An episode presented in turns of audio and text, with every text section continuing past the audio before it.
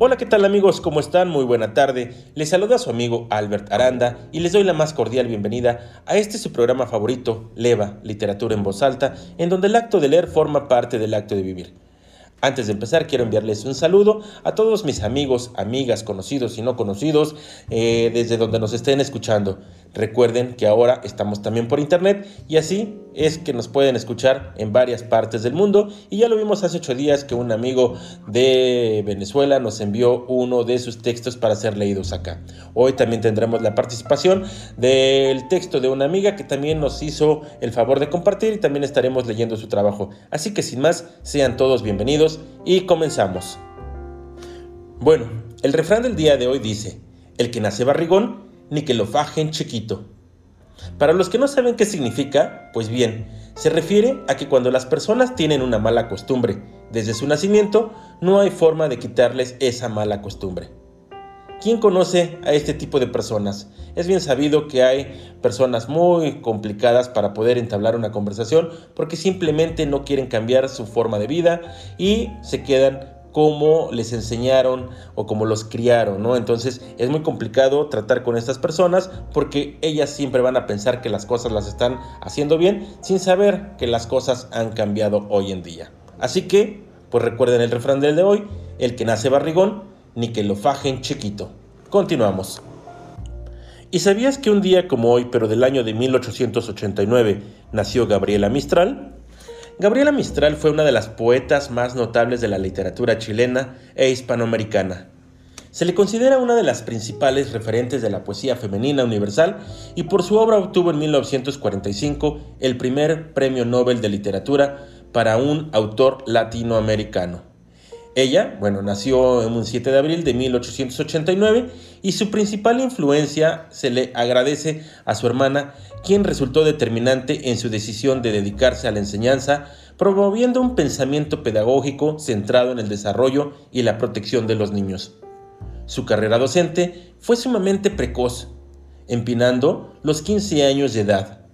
En 1904 ya había sido nombrada ayudante en la escuela de la Compañía Baja y en 1908 se desempeñó como maestra en la localidad de La Cantera.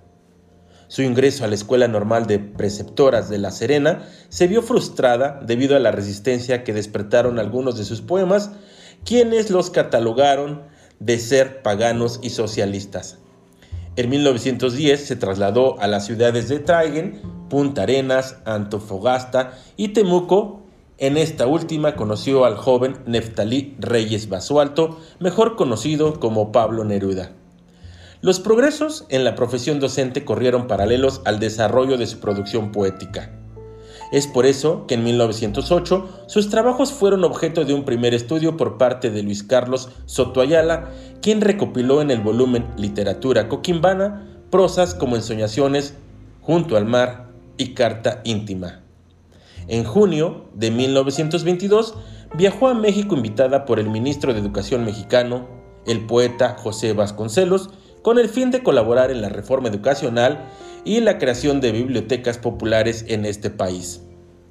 Fue también en este año que apareció en el New York Desolación bajo el alero del Instituto de las Españas, dirigido por el crítico literario español Federico de Onís.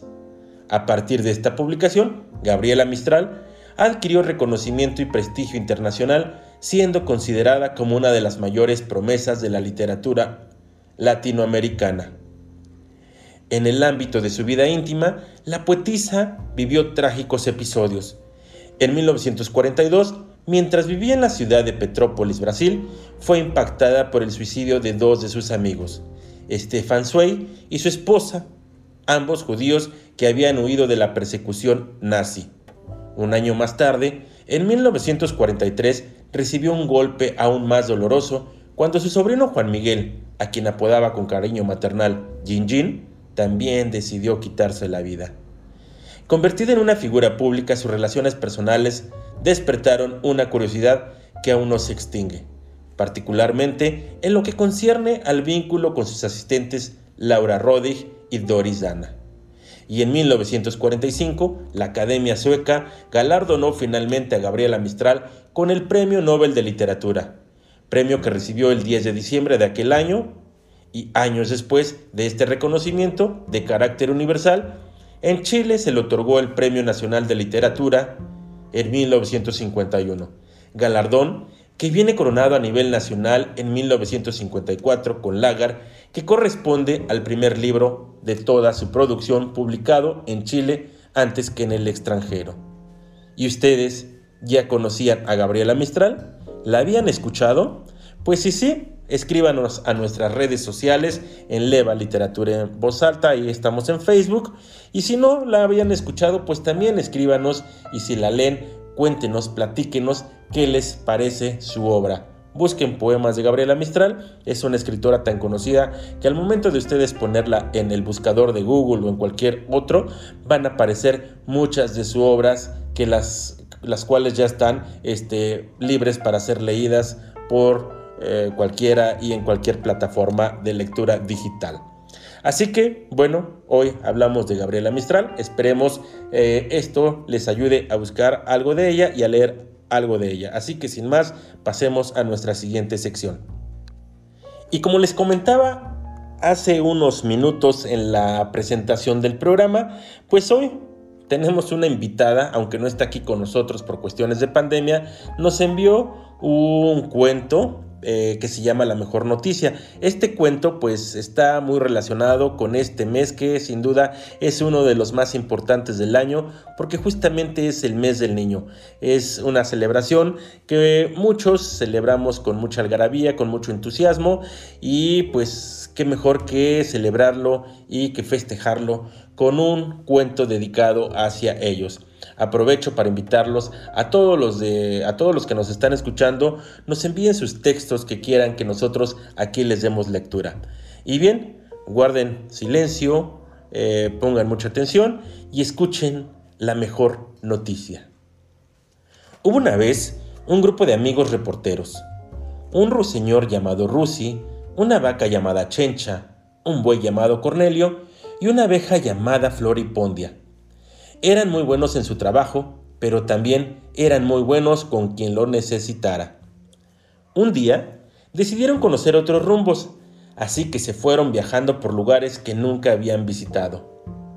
Iban tan contentos, cantando y disfrutando de la naturaleza, cuando de pronto vieron a Don Burronelo, rebuznando muy enojado, sentado en un escalón a las afueras del teatro Burropera. Rusi Conmovido por la escena, se acercó a preguntarle, ¿Qué le ocurre? ¿Qué le enoja? Estoy en un gran aprieto. Los boletos para la función de esta noche se agotaron. Tendré un lleno total. Pero resulta que el cantante estelar cayó enfermo por comer una paca de paja en mal estado y ahora no sé qué hacer. Rusi, que además de ser un buen corresponsal de espectáculos en su trabajo, era cantante soprano ofreció a don Brunello su ayuda. No se preocupe, yo podré ayudarle. Y así fue. Esa noche, Rusi participó en la función. Logró la admiración de todos los asistentes. Al final, todos le aplaudieron de pie. Se veían rebuznidos de contento en todo el auditorio. Don Burronelo, sorprendido por el talento de Rusi, muy agradecido, le dijo, Gracias, has logrado un gran éxito. Tu actuación ha sido fantástica, pero lo mejor es que me has ayudado cuando más lo necesitaba. Acto seguido, ofreció a Rusi una paga por su ayuda. No, no es necesario. Verlo tranquilo y feliz es suficiente paga para mí. Y así siguieron su camino. Ese día se podía escuchar agua correr y una cascada que caía suavemente. Al acercarse pudieron ver que no se trataba de una cascada, sino de un pequeño ratón de nombre Miguel que lloraba a la orilla de un hermoso arroyuelo. Conmovida por la escena, Chencha se acercó a preguntarle, ¿Qué le ocurre? ¿Por qué llora? Han robado la reserva de comida que guardaba para el invierno.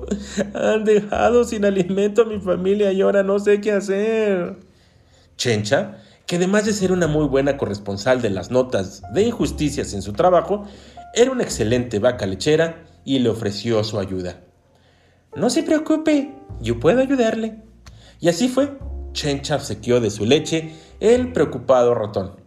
Con ella pudieron preparar yogur, mantequillas y quesos con los que don Miguel pudo alimentar a su familia en el invierno. Muy agradecido, don Miguel dijo a Chencha, Mi familia podrá comer en el invierno gracias a ti. Me has ayudado cuando más lo necesitaba. Le dijo a Chencha mientras le acercaba unas monedas. Esto es todo lo que tengo. Muchas gracias por tu ayuda. No es necesario. He querido ayudarlo y verlo tranquilo. Y feliz es suficiente paga para mí. Y así siguieron su camino. Ese día el sol brillaba en lo alto. Podían verse sembradíos a la entrada de la población. Sin embargo, al seguir avanzando a la salida y un poco más allá, se podía ver un sembradío desolado. A la orilla de este, sobre el camino, un conejo se estiraba las orejas desesperadamente. Se trataba del señor Rabito. Conmovido por la escena, Cornelio se acercó a interrogarlo. ¿Qué le ocurre? ¿Por qué está tan desesperado? Una leyenda que corre entre los habitantes del pueblo dice que por estos rumbos hay brujas y fantasmas. Nadie quiere ayudarme a sembrar mis tierras por el miedo que tienen y ahora no sé qué hacer. Cornelio, que además de ser un buen corresponsal del tema agrícola en su trabajo, era muy bueno manejando el arado y ofreció su ayuda a don Rabito. No se preocupe, yo puedo ayudarlo. Y así fue, Cornelio puso a arar la tierra y don Rabito pudo sembrarla. Meses después, pudo cosechar unas hermosas zanahorias. Agradecido, don Rabito le dijo, Estas tierras pronto podrán ser cosechadas, pero lo mejor de todo es que me has ayudado cuando más lo necesitaba. Don Rabito quiso pagar a Cornelio por su ayuda. No es necesario. Verlo tranquilo y feliz es suficiente paga para mí. A pesar, por el pueblo explicaron a los habitantes que la leyenda era un falso rumor. Y así siguieron su camino. Esa tarde podía verse un hermoso campo con árboles frutales. Las flores antes de ser frutos perfumaban el campo. Un caballo se paseaba preocupado por entre los árboles de que se trataba de don Equiberto, a quien se le veía muy contrariado. Floripondia, muy curiosa, se acercó a preguntarle, ¿Qué pasa? ¿Qué le ocurre? Sucede que este invierno fue muy crudo y muchos de los insectos murieron de frío. Los que quedaron no son suficientes para polinizar estos campos y ahora no sé qué hacer. Floripondia, que además de ser un excelente corresponsal de demografía en su trabajo, tenía una numerosa familia y le dijo, No se preocupe, yo puedo ayudarlo. Y así fue. Floripondia hizo venir de todos los alrededores a su familia, primas, tías y hermanas, y ayudaron gustosas a polinizar. Gracias a ti y a tu familia, árboles podrán dar frutos. Lo mejor es que me has ayudado cuando más lo necesitaba. Don Equiberto, muy agradecido, quiso pagar a Floripondia por su ayuda. No es necesario verlo tranquilo y feliz, es suficiente paga para mí. Dar noticias era lo que más le gustaba a estos amigos y desde este viaje buscan ayudar a más animales que lo necesitan, para demostrar que la amistad es la mejor noticia que cualquiera puede dar. Y así siguieron su camino. Le quiero agradecer a mi amiga Yansey Morales, quien nos compartió este cuento con honor al Día del Niño. Yansey, te mandamos un saludo, gracias por participar con nosotros y te mandamos un abrazo hasta la Ciudad de México mañana este, te mando un mensaje para ponernos de acuerdo y leer otro texto para el siguiente programa. Pero también invitamos a todos los que están allá en su casa a que nos compartan sus textos favoritos para que aquí en este programa Leva Literatura en voz alta le demos lectura. A todos, muy buena tarde. Fabián, bienvenido seas a este tu programa.